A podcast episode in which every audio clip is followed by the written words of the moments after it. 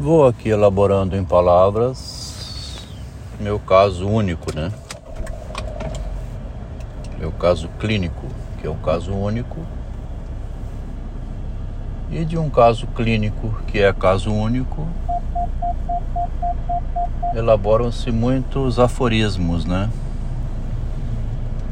Foi o que fez o Machado com os pontos de admiração.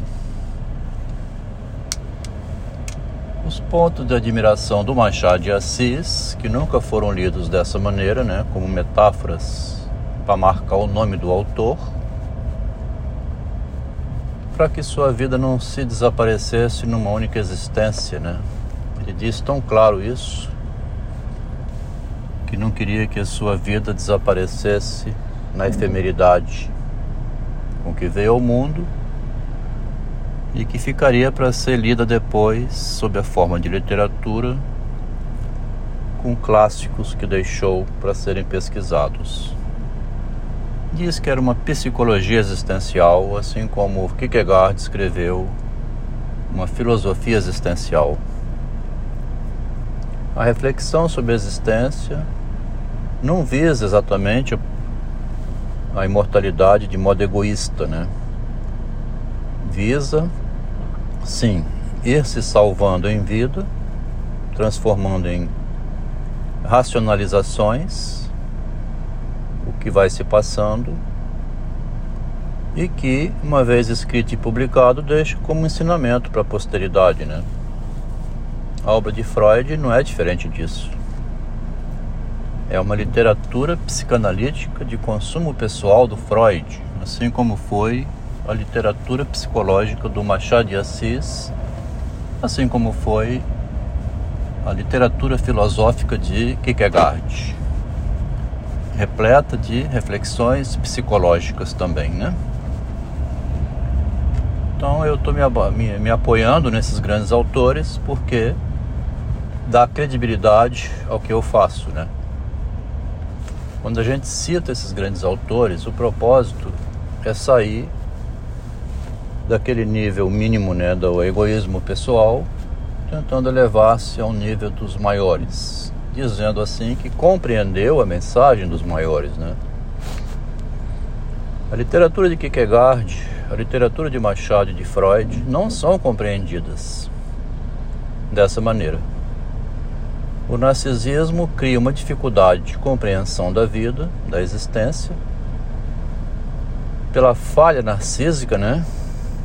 Que a criança adquire o narcisismo inconsciente dessa aquisição, muito embora tenha alguma consciência, porque é, ela sabe proteger a sua vida e também proteger a sua imagem.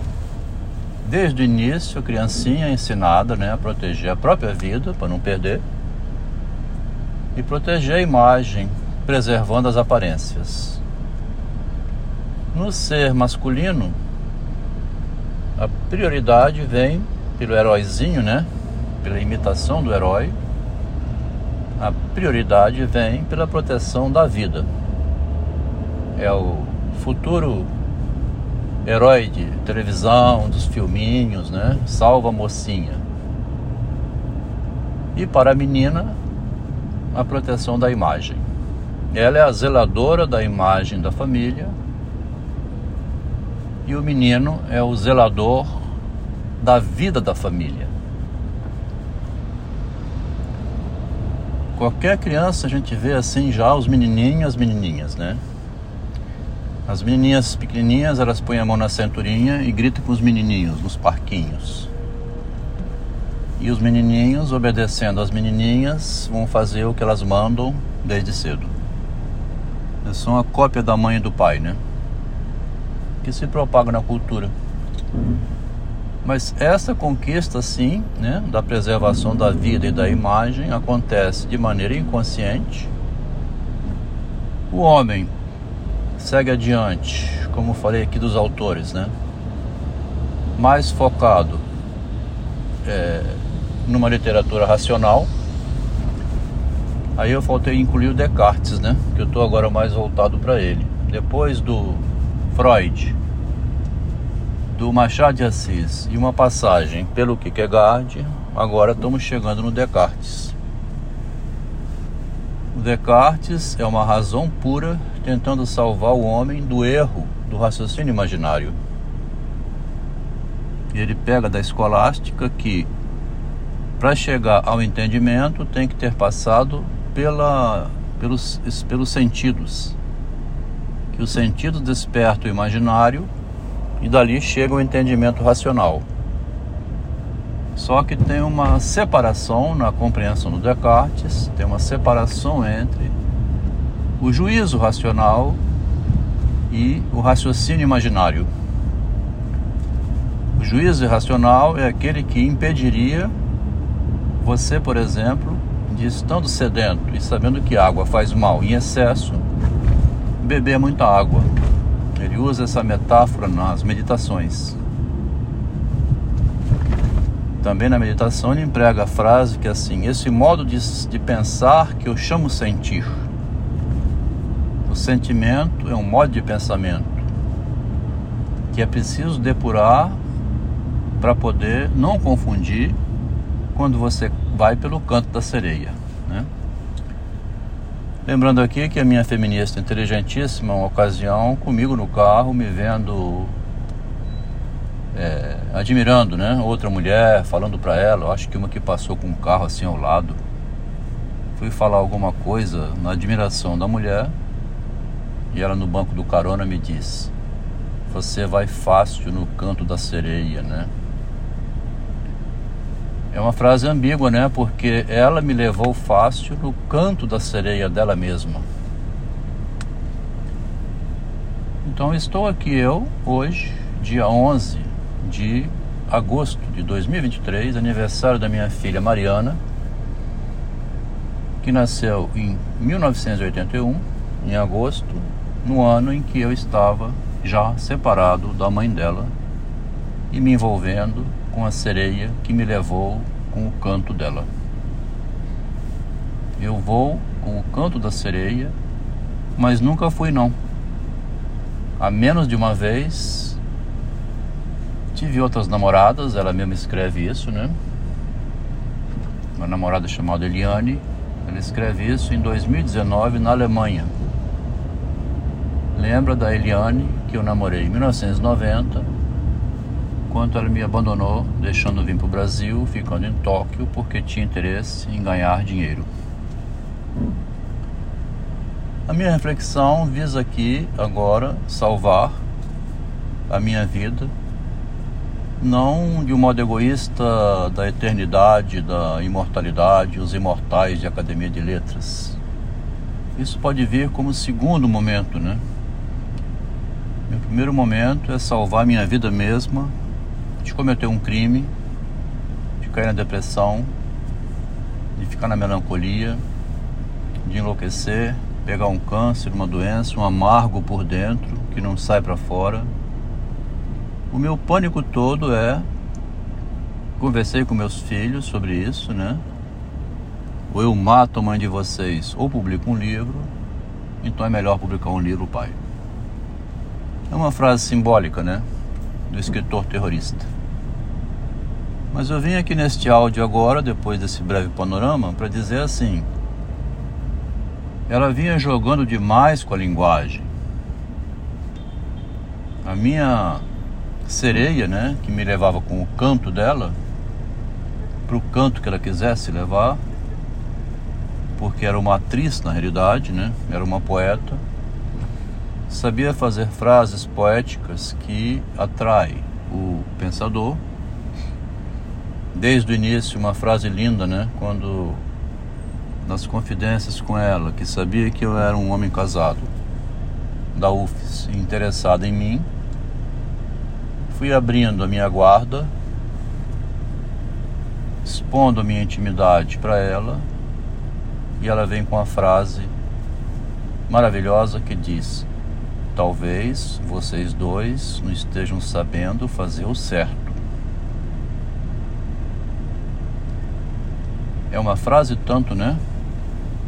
Quando ela me perguntou, no meio da conversa surgiu, não sei se eu que me antecipei também, interessado nela já, né? E tem aquele momento na conversa que você vai abrindo, como fez Maria Rita e Correia.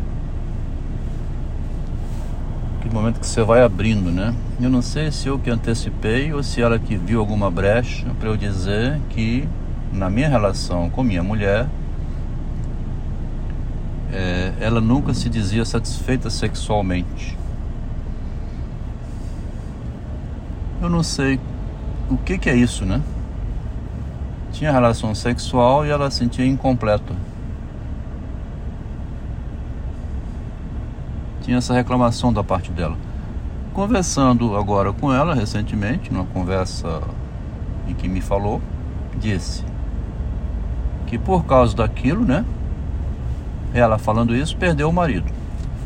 E por causa disso, de jogar pelo lado da negativa, né, da reclamação, comum demais na mulher, você não me satisfaz. Falando isso histericamente, né, como a gente vê, sem maldade, né, provavelmente, repetindo frases que escuta, né? Talvez até porque a mulher nem deve dizer que satisfaz, né? O pudor, assim, não gostei muito. Como que se não, né, não pode gostar do sexo. De qualquer maneira, tinha essa conversa que abriu-se uma brecha, né? Onde a engenheira, né, estagiária, então, entrou falando isso, levando o engenheiro no canto da sereia. Mas sempre com frases poéticas usou em agosto de 2019 uma frase poética para atrair o marido para uma emboscada, né? Era uma cilada. Aqui quem fala é a Valentina. O que, que você deseja, Valentina? A sua voz tão doce. É para você vir aqui em casa, que tem uma pessoa te esperando. Senti que era daqueles momentos difícil, né? Uma ocasião ainda, um pouco antes disso, já bem antes, estava ela no tubarão. Vou passar aí para levar para você para almoçar, mozinho. Ah, foi até bom você vir mesmo. É até bom que você venha. Tá vendo a frase? Depois, cabisbaixa, sem dar nenhum assunto, melancólica, fechada em si própria. O que, que aconteceu? Dentro do carro, no lado do carona, ah, não adianta falar não, não convém. Pode falar, né? Ué, qual é o problema? Vai falando, vai desembuchando, né? Vai botando pra fora. Lembra aquele rapaz? Um dia a gente tava sentado numa mesa, um casamento, um casal, eu e você, ele e a esposa dele. Ah, e o que aconteceu? Ele entrou na sala, passou reto por mim não me deu nem bom dia. Entrou, abriu um armário, saiu assim. Será que não estão me vendo mais? Ah, para com isso, mozinho. O gerente dele deve ter mandado buscar uma pasta. Ô, Ivo, vai buscar essa pasta. Rapaz, eu preciso dessa pasta aqui, rapidamente. Eu, o que está acontecendo com o projeto? O gerente mandou, ele entrou correndo, saiu, não viu ninguém, né? Ele não viu. Ah, mas não me vê, não dá nem um bom dia, passou reto com essas frases assim, um dengo, né? Sempre chamando a atenção como uma criancinha, mas ao mesmo tempo ardilosa, né? Porque atrai atenção sobre si. Eu comecei a ver lá em 2013 em Santiago do Chile como que ela estava usando frequentemente essa linguagem agora também no lado malicioso, mais ainda, né? Lado prejudicial ao relacionamento. Mas enquanto era somente joguinho de conversa, de sereia, né? Atraindo Ulisses, enquanto era só isso, estava bom. O problema é quando esse jogo da sereia levou à morte a mãe e aos casos que já foram relatados que ela ainda dizia que era uma acusação nos textos de 2019 que ele escreve na Alemanha, ela vem usando a linguagem assim: eu alertei, eu avisei que publicar esse texto poderia dar nisso. ela usa uma linguagem a posteriori, né, que nós estamos estudando aqui no narcisismo. Ela não alertou antecipadamente, né? Ela só veio a saber que foi problemático depois. Quando veio a saber depois, disse que já tinha alertado antes. Se não tivesse acontecido nada,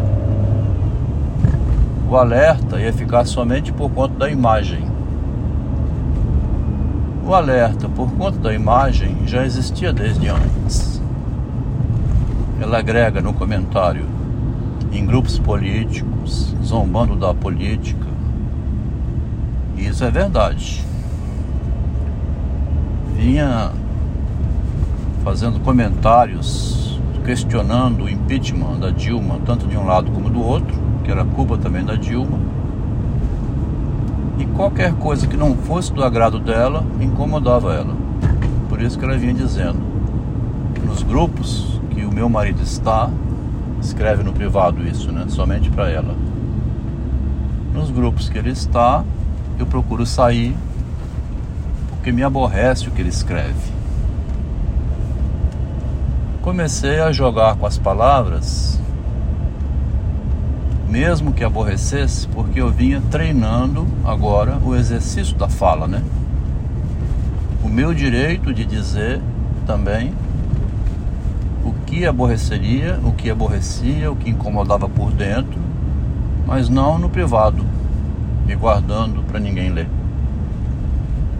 Eu escrevia isso em textinhos e publicava. E isso é, foi a minha salvação, porque eu fui adquirindo flexibilidade com o uso da linguagem. Eu era duro, né?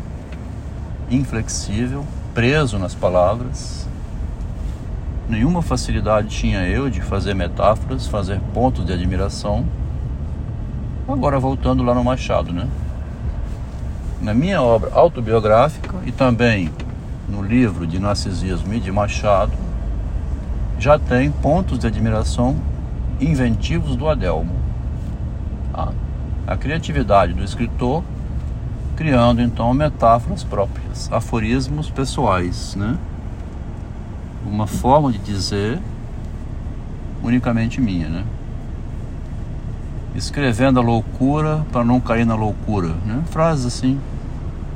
Muitas são as frases que já vinham sendo repetidas desde os textinhos de Facebook, reconhecidas por leitores como sendo frases criativas.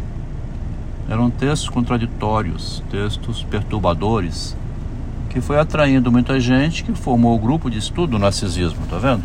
Que áudio interessante.